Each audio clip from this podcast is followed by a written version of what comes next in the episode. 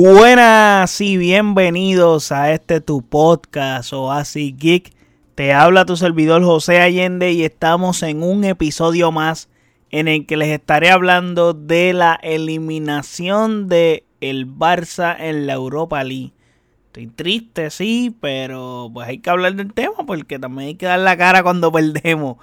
Pero antes de hablar de lo que estuvo pasando en ese partido del Barcelona contra el Manchester United, no olviden seguirme en nuestras redes sociales como Oasis en Facebook, Twitter e Instagram. Y de igual forma puedes pasar a nuestro website oasisgeekpr.com en donde están todos nuestros episodios y todas las plataformas donde habita este podcast. De igual forma está nuestro canal de YouTube y Twitch que puedes pasar por ahí y suscribirte.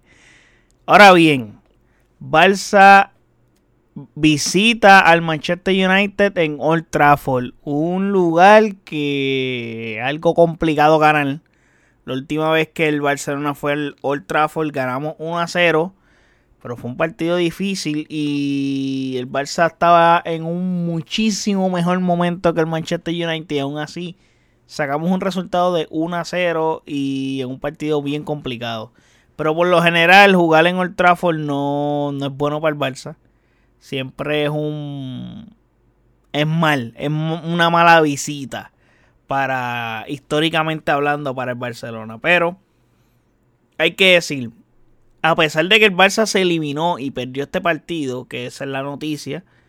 Eh, mano, estos dos equipos dieron un partidazo nuevamente. O sea, así como la semana pasada eh, hubo un juegazo entre Barcelona y Manchester United. El de hoy fue igual de bueno. O sea, fue bien parejo. Un partido de ida y vuelta. Igualito que en el Camp Nou. Donde literalmente los goles fueron errores del equipo rival. O sea, el equipo rival aprovechó el error para anotar. Así de simple.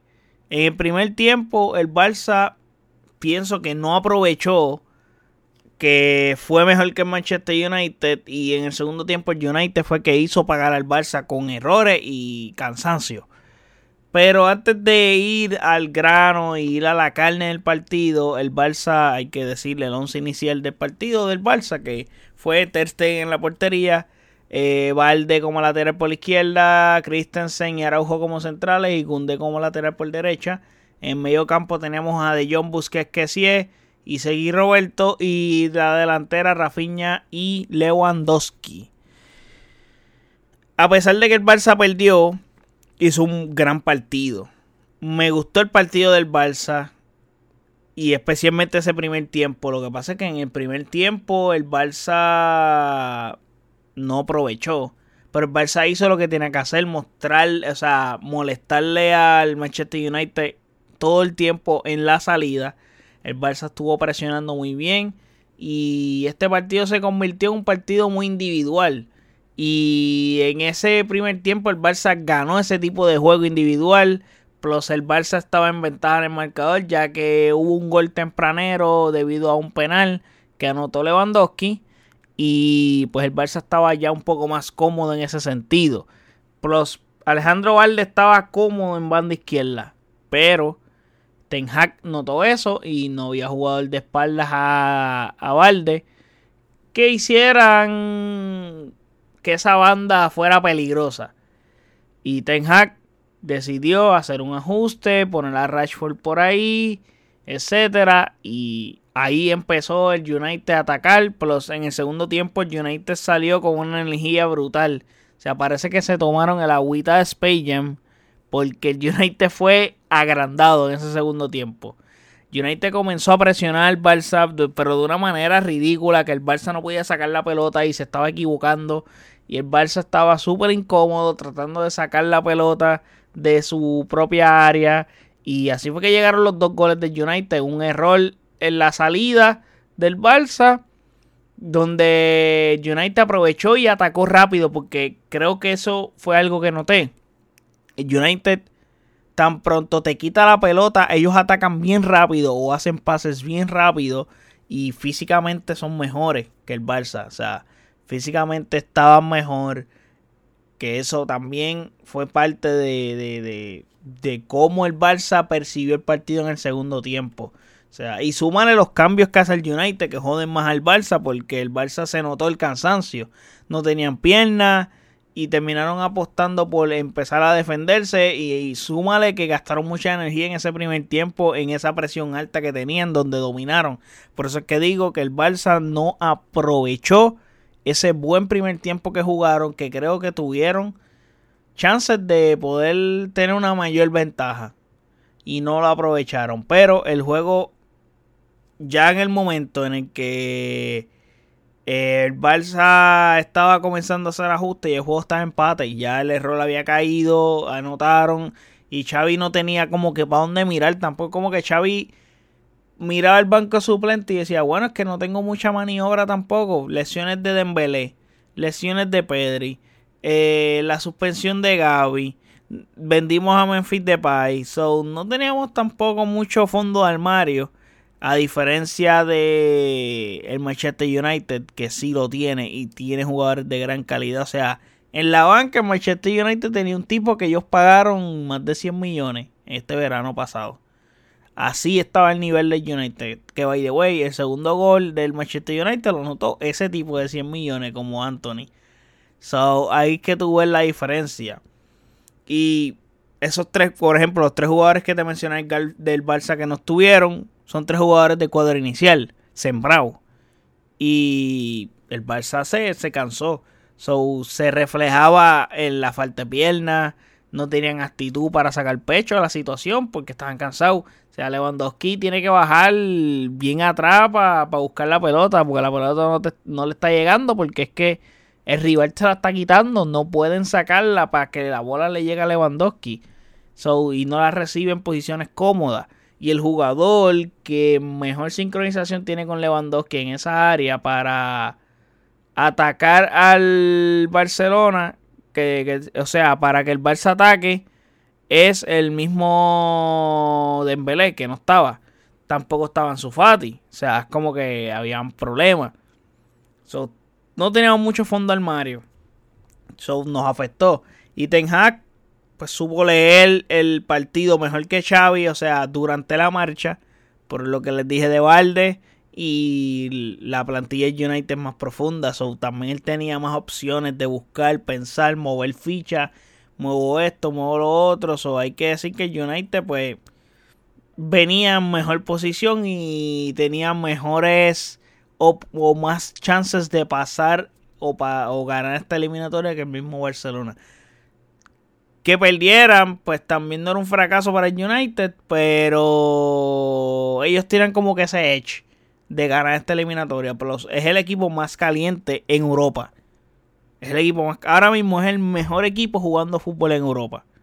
Hay que decirlo. O sea, el Manchester United, viendo el problema que ellos tuvieron a principio de temporada, hasta llegar hasta el Mundial, desde que se fue Cristiano Ronaldo, el Manchester United es otro equipo y cada vez que el Manchester United juega y gana un partido, eh, Ten Hag se le da la razón de lo que estaba haciendo. O sea, mira, el United está a tres puntos del Manchester City en la Premier League.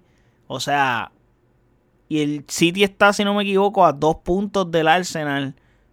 Porque empataron el último partido mientras que el Arsenal ganó. Y, manos, en serio el Manchester United ahora mismo está en posición de poder intentar competir por ganar la Premier League. Si el City y el Arsenal pinchan uno o dos partidos consecutivos, mientras que el United sigue enrachado sin pinchar puntos, United puede ponerse en la. O sea, puede estar en posición de ganar. So, ojo ahí, que están a, en a punto de salvarle la temporada al Manchester United a ese nivel. So, el United está a un gran nivel. So, ojo con eso, que pueden ganarle esa liga. So, pero ahora mismo van a competir. Y van a competir fuerte. Así que eso por esa parte. Y el Barça, pues, mano, les toca el objetivo primordial, que siempre fue ganar la liga. Desde que pasó lo de las palancas, etcétera. So, hay que mantenerse en ese objetivo, tener que ganar la liga y ahora estamos obligados a ganar la Copa del Rey. lo estábamos ya, pero ahora con mayor razón. Especialmente porque las semifinales que nos tocan es, es un clásico contra el Real Madrid. So, espero que esta derrota no, no nos quite anímicamente como equipo, pero hay que decirlo, o sea, no jugamos mal realmente. Es como que simplemente perdimos porque es que el United fue mejor. O sea, físico, como les dije, físicamente eran mejores, eh, tenían más piernas que nosotros. O, mano, es como que dimos lo que podíamos dar. Jugadores claves no los tiramos en cancha, o estábamos fritos. Aún así, competitivos y pudimos haber ganado el partido. Inclusive en el Camp Nou, ocasiones que tuvimos que pudimos haber llegado con la eliminatoria en ventaja, nos pudiéramos pudiéramos haber estado en una posición más cómoda para este partido en el Trafford. Y eso no pasó. Pero pues nos toca bregar con lo que hay en liga, que tenemos una ventaja de 8 puntos, una ventaja que pues no es una ventaja cómoda, pero tampoco es, no es una mala ventaja por si acaso nos pasa algo en partidos consecutivos. Gracias a Dios en el calendario lo que tenemos no son partidos tan complicados en cuanto a liga se refiere, pero esos dos partidos contra el Real Madrid que están en el medio son partidos que pueden hacer que esos otros partidos sean un poco más difíciles porque anímicamente podemos estar down. Si perdemos o empatamos, depende de lo que pase en esos partidos. Pero creo que el Barça suele crecerse contra el Real Madrid. Vamos a ver qué pasa. So, el domingo el Barça juega, eh, Barça ganó al Cádiz en un partido que realmente fue fácil. Jugaron muchos suplentes. Y como de costumbre, eh, el Barça bajó la intensidad, ganando 2 a 0 en el segundo tiempo. Y el Cádiz tuvo unas cuantas para anotar.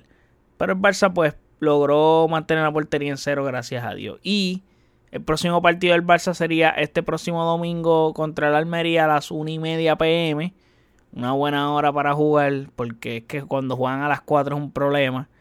Para mí personalmente, porque pues tengo cosas que hacer y whatever, pero eh, una y media me parece ideal. Y luego el jueves hay clásico contra el Real Madrid en el Santiago Bernabéu a las 4 de la tarde. Eso es un problema para mí porque a esa hora yo estoy trabajando y me causa mucho conflicto el hecho de que jueguen el jueves a las 4 de la tarde. Pero nada, toca hacer lo que se pueda y ya luego que se juegue el jueves, pues vengo y reseño lo que estuvo pasando en ese partido. Porque, yo, por ejemplo, yo estaba trabajando y pude ver el partido así más o menos, pero lo vi y pude analizar un poco sobre el partido. Y luego cuando en mi hora de break y luego cuando salí a trabajar, pues tuve break de poder ver highlights y ver otras cositas del partido y, analizar y leer las entrevistas, etcétera.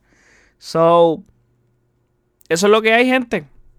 Eso es lo que hay. El Barça eliminado de la Europa League. Desafortunadamente, un equipo, dos de los equipos que están obligados a ganarla, uno ya se fue, muy triste que tan temprano en este torneo se vaya un grande. El Barça sigue soqueando en Europa. eso no es muy bueno, pero pues es parte de la transición en la que estamos, en el proceso en el que estamos, que necesitamos pues soquear para, para levantarnos. Porque es parte de todo grande tiene que dormir y descansar un ratito para luego levantarse y superarse y hacer las cosas de mejor manera. So, estamos en transición, pero eh, ese campeonato de liga nos puede ayudar muchísimo en cuanto a las finanzas se refiere. Así que nada, gente, espero que les haya gustado este episodio. Déjenme saber en los comentarios qué piensan de este partido, si lo vieron o no. Qué piensan de esta eliminación, si fue un fracaso no fue un fracaso. Considero que si fue un fracaso el haber perdido porque estabas obligado a ganar el torneo para su vez yo me, yo había expresado en podcast cuando se hizo el sorteo que hay que ver cómo llegan estos equipos a, este punto a jugar porque este sorteo se hizo en noviembre y estamos en febrero que fue cuando se jugó eso fue hace cuatro meses. Eso ha pasado mucho tiempo y desde allá hasta hoy eh, en el momento que se hizo el sorteo, sí nos tocó un equipo difícil como el United, pero al final del día el United no estaba como está hoy. El United hoy es el mejor equipo de Europa, definitivamente. El equipo más caliente en Europa, so eh, nos tocó verla por la más fea. Así que nada. Espero que les haya gustado este episodio. No olviden seguirme en nuestras redes sociales como Oasis Facebook, Twitter, Instagram. Y de igual forma puedes pasar a nuestro website oasisgeekpr.com en donde están todos nuestros episodios y todas las plataformas donde habita este podcast. De igual forma puedes pasar a nuestro canal de YouTube y Twitch que puedes suscribirte ahí. Así que nada gente, gracias. Hasta el próximo episodio. Chequeamos. Bye.